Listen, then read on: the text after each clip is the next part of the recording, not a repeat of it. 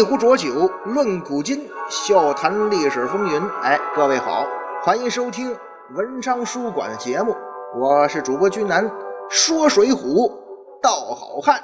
今天呢，咱们书接前文。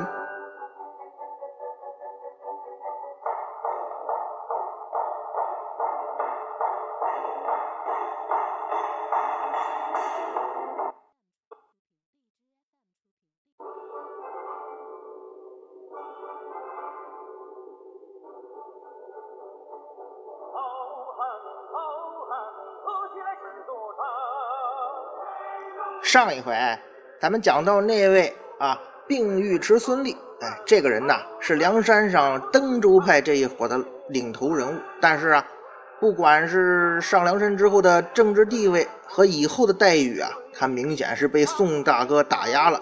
当然了，原因呢我们也说了很多，同时啊也对孙立这个人的人生经历做了一个梳理哈。应该说呀，这个人虽然综合能力很强。却算不上什么英雄好汉呢。讲完了他，今天咱们该说谁了？老规矩啊，还是先来一首出场诗。这个相貌端方如虎豹，身躯长大似蛟龙，平生惯使丧门剑，威震三山立大功。哎，这人说的是谁呀？其实啊，他的这个绰号啊，就在这首诗里边了。咱们今天要说这人啊，就是啊梁山排名第三十八位的头领，叫做地煞星镇三山黄信。他呀是这个梁山泊马军十六员小标将之首啊。哎，黄信这个人呐，能在马军十六员小标将排名第一，说明什么呢？说明他呀相当不简单。为什么这么说呀？咱们大家伙知道啊。这梁山坡啊，马军有五虎将、八彪将，这些人呢有个特点，要么是武功高强，要么是地位超然，或者二者兼而有之。而且呢，都是天罡星中的大人物啊！哎，那黄信可以说是排在五虎八彪之后，十六员小彪将的第一位，又是说仅次于这些人。这说明什么呀？这说明黄信这个人，那肯定也沾着那两点要么你本事大，要么你地位不简单。这个人呢，应该是梁山很重要的人物。那这个黄信，他的这个呃星宿啊，叫做地煞星。地煞星呢，就是黄信在天降时节上的封号。咱们说，呃，一直以来啊，都讲这个《水浒传》有三十六天罡，七十二地煞。可是大家伙想过没有啊？这天罡地煞它到底啥意思呀？也是哈，讲了这么久的水浒好汉啊，天罡地煞的，这到底啥意思？今天啊，咱们说说天罡地煞这个称谓啊，其实呢是源于道教的。道教称北斗从星中有三十六天罡星，每个天罡星呢各有一神，那就是三十六位神将。还说这个北斗从星还有七十二个地煞星，也是各有一位神将，那就有七十二位神将了嘛。所以啊，《水浒传》作者施耐庵在创作的时候啊，就借用了道教这个天罡地煞的概念，把这一百零八位神将的名号呢，可以说是附会到了梁山泊一百零八位头领身上。知道这一点，大家伙也就明白了，咱们。应该不能认为这梁山一百单八将就是神将下凡了吧？咱们还是说回今天的主角黄信，镇三山是他的绰号啊。那这什么意思呢？话说呀，黄信原来的时候啊，是朝廷青州的兵马都监，在他治下呢，有三座大山啊，叫做清风山、二龙山、桃花山。这三座高山呢，那都是强盗出没。于是黄信就立誓啊，我呀要抓进这三山的强盗。所以我的绰号，咱也可以说他自夸啊，我就是镇三山。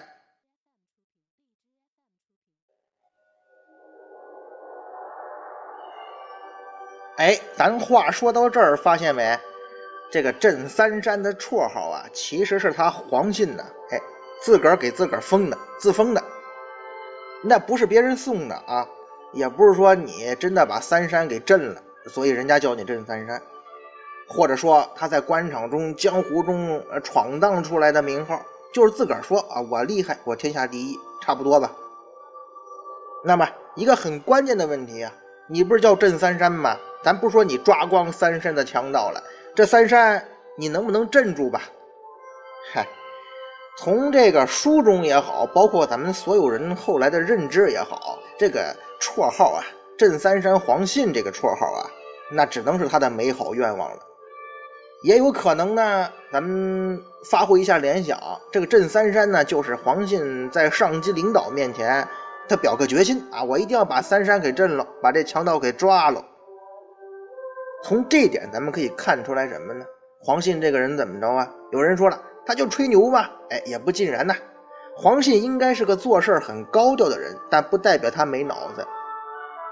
不仅如此啊，黄信这个人很机灵啊，见风使舵嘛。咱们说，有可能就是在表决心呢。而且啊，他这个见风使舵、很机灵的优点，等我讲完他的故事，大家伙就会觉得深以为然了。然后啊，咱们说这出场诗中也讲了。黄信的武器是一把丧门剑，哎，这种剑在江湖上是比较常见的。这种剑所表达的意思是什么呢？丧门剑嘛。见到丧门剑的朋友们，你们要注意了，哎，赶紧回避，要么跑，否则你就要倒霉了，你就要丧气了。因为使用丧门剑的人，那都很厉害呀。那位说了，那既然如此，你这黄信。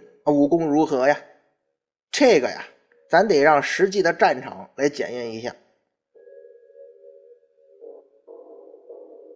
好在呀，这黄信没让咱们等太久啊，很快他就让咱们见识了他的武艺如何呀。镇三山黄信在《水浒传》书中出现在第三十三回。当时的情况是呢，由于清风寨的正副之寨刘高和花荣啊。跟呃，因为宋江的事儿呢出现矛盾，导致最后反目，大打出手了。刘高虽然在武力上不敌花荣啊，但是人家读书人有头脑啊，于是最后是用计擒住了宋江，又到了青州知府慕容延达那里告状，说这花荣啊跟强盗有勾连。对于刘高的这个控诉啊，这慕容知府他其实是将信将疑的。他知道啊，花荣这个人呢很高傲，但是呢也是个很清白的人呢。这种平时眼高于顶的人，他怎么会跟那贼人强盗有来往呢？可是呢，刘高又言之凿凿，这凿凿还是做作啊？反正现在也能做凿凿了啊。咱继续，刘高言之凿凿，哎，言之做作也行哈。他这样一说吧，这慕容知府啊。他觉得这好像也不是木这个诬陷花荣啊，那为了搞清这个事情的真相，他就派这个黄信到清风寨去了解一下，你调研一下花荣是不是真的跟强盗有勾连。镇三山黄信就这么着到了清风寨，见了刘高。刘高一看，哟，这上级领导派来调查组了，赶紧把那个什么运城虎张三，也就是这宋江的化名啊。他把他押了出来了，其实就是宋江。这时候啊，黄信一看这个所谓的运城虎，他知道这个人并不是什么清风山的贼首啊。那位说黄信这么清楚吗？他知道吗？哎，他当然知道。以这位镇三山在青州地面上跟那三股强盗多年周旋的经历，他当然认得出啊。这个所谓的运城虎张三根本不是什么清风山的贼首，但是我们说，为什么说黄信这个人很机灵呢？他也是凭借着这个多年打贼人、灭强盗这个工作经验吧，他也能判断呢。就面前这个怂货哈，啊，又黑又矮的这人，他就算不是什么清风山的贼首，也不是什么良善之辈呀。一看就是有案底。哎，咱们知道这个公安干警，自古以来哈，古时候的衙役也好，你干这一行干久了，这什么逃犯啊、小偷啊，你就凭感觉也能看得出来，更何况是黄信呢？那现在啊，如果把这个人押回青州大牢，一场突击审问，那肯定有意外收获呀。既然这个黑怂货不是什么好人，可见跟他有勾结的花荣身上也不干净啊，这都成无间道了。黄信这个时候，他毕竟是身居要职啊，他一下子就觉得吧，这个清风寨内部问题很严重啊。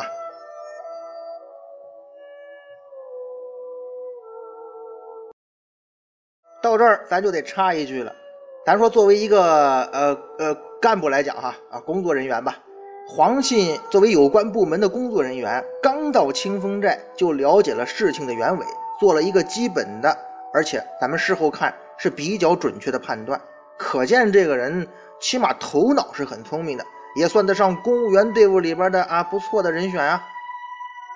现在一个问题摆在黄信面前，既然花荣有很大的暗通强盗的嫌疑，那么你肯定不能泰然处置这事儿了。平时吧，抓个强盗不容易啊，要不然你这三山怎么一直平不了呢？是吧？现在不但是抓住一个强盗，据说还是个强盗头子呢，啊，运城虎张三嘛，这事儿怎么着都是大功一件吧？更让人高兴的是什么呢？现在呀，我说无间道吧。挖出了藏在青州当地政府中的那个强盗的暗线嘛？就这位花荣啊，他是副知寨呀，这可是更大的意外之喜呀！哎，咱不知道那个时候大宋朝是不是也搞什么反腐啊？呃，反腐扫黑什么的哈。但是咱要用现在的眼光来看，花荣这种人，那就是典型的腐败干部嘛，跟黑社会有勾连，这典型啊！抓住这么一大老虎。黄信这次那肯定是收获颇丰吧？那既然这个华荣有重大嫌疑，那还废什么话呀？赶紧动手抓呀！别急，抓花荣那是必须的啊，嫌疑很大嘛。可问题是，哎，各位，谁能抓住花荣啊？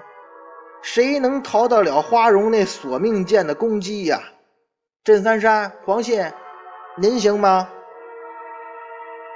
咱说呀，黄信这人很聪明，聪明在哪儿啊？聪明人呐要有自知之明。黄信人自个儿就知道啊，凭我的本事啊，我光明正大抓花荣那肯定是抓不住啊。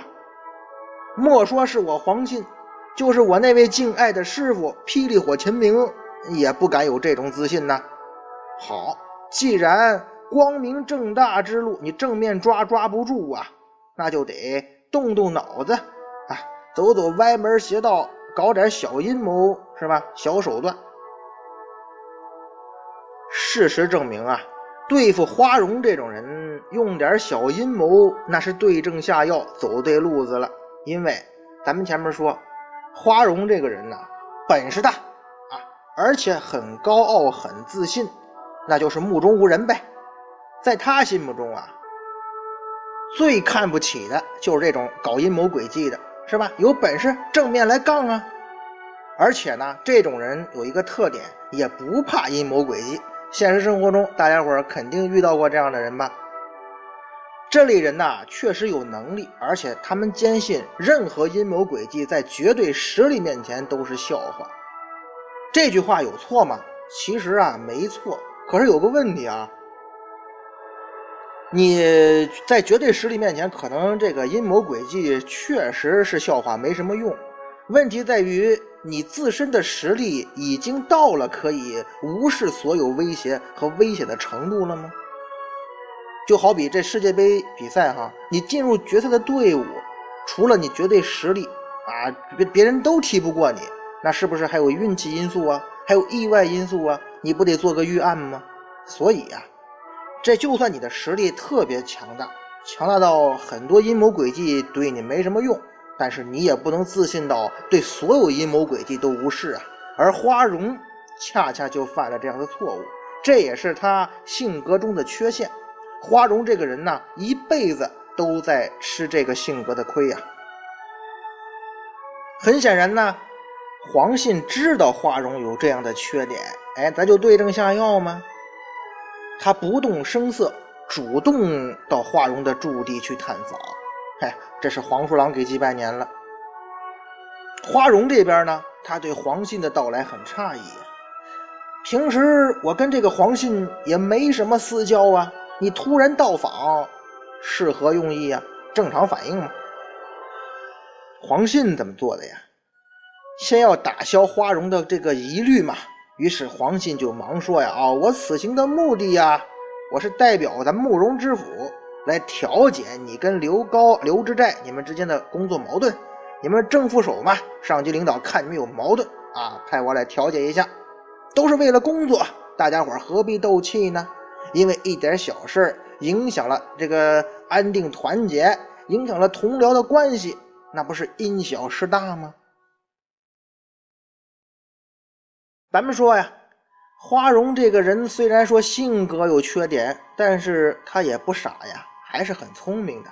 尤其在官场也混了这么久了嘛，他阐明自己的观点啊，这个我向上级表个态哈，不是我跟这个刘高不和呀，是他刘高啊，处处找我的麻烦。他是正的，我是副的，那也算我的上级呀。整天给我找小鞋穿，那督监大人您明察吧。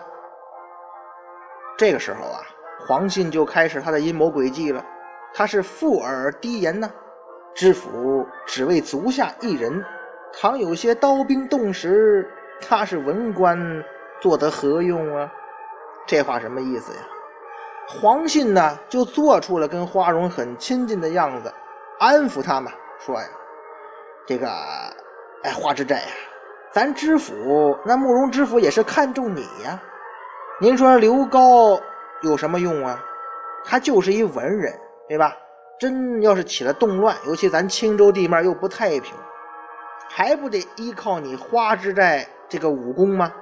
所以啊，您呢跟我走，我给你们调解调解，咱们喝喝酒，叙叙旧，聊聊，对吧？一笑泯恩仇，一顿酒解决不了，那就两顿吧，好不好啊？人家这个黄信都把话说到这份上了，你甭管是不是花言巧语呀，反正花荣他是被迷惑了，没有丝毫防备，跟着黄信走了，其实就是走进了埋伏圈啊。那么有人说了，这花荣也是很聪明一人啊，怎么这么容易就上当呢？是他的社会经验太少吗？这个呀，只是一方面啊。其实决定花荣上当的最重要因素，是因为啊，花荣这个人有一个误区。这个误区呢，让他一步步进了这个黄信的圈套，却不自知啊。为什么呀？其实就是花荣认为啊，黄信是个一般的武官，这种人必定没有歹意。那位说，此何以见得呀？哎咱们看啊，在花荣看来呀，作为一名武将，那就要武功至上吧。每天动这种花花肠子，搞些阴谋诡计，那还是咱习武之人吗？这个呀，就是花荣的误区，也是咱们很多人在生活工作中的误区，容易对一个人呐印象化，哎，片面化。根据他这个出身也好，或者学历也好，或者这个工作也好，对这个人形成一个固有印象。往往很多时候就是因为这种原因呢，咱们看错了人，吃了亏，上了当啊。花荣这一次也是这样。武将怎么了，对吧？武将就不能耍聪明弄诡计吗？教授怎么了？教授里边他就没有禽兽吗？一个道理吧。这个认知是很狭隘的，也是咱们经经常在工作生活中容易犯的错误呀。而且最重要的是。花荣是不太了解黄信这个人呐，他如果跟黄信有深交，了解黄信为人，他这一次可能就不会上这个当了。那位说了，黄信是个什么样的人呢？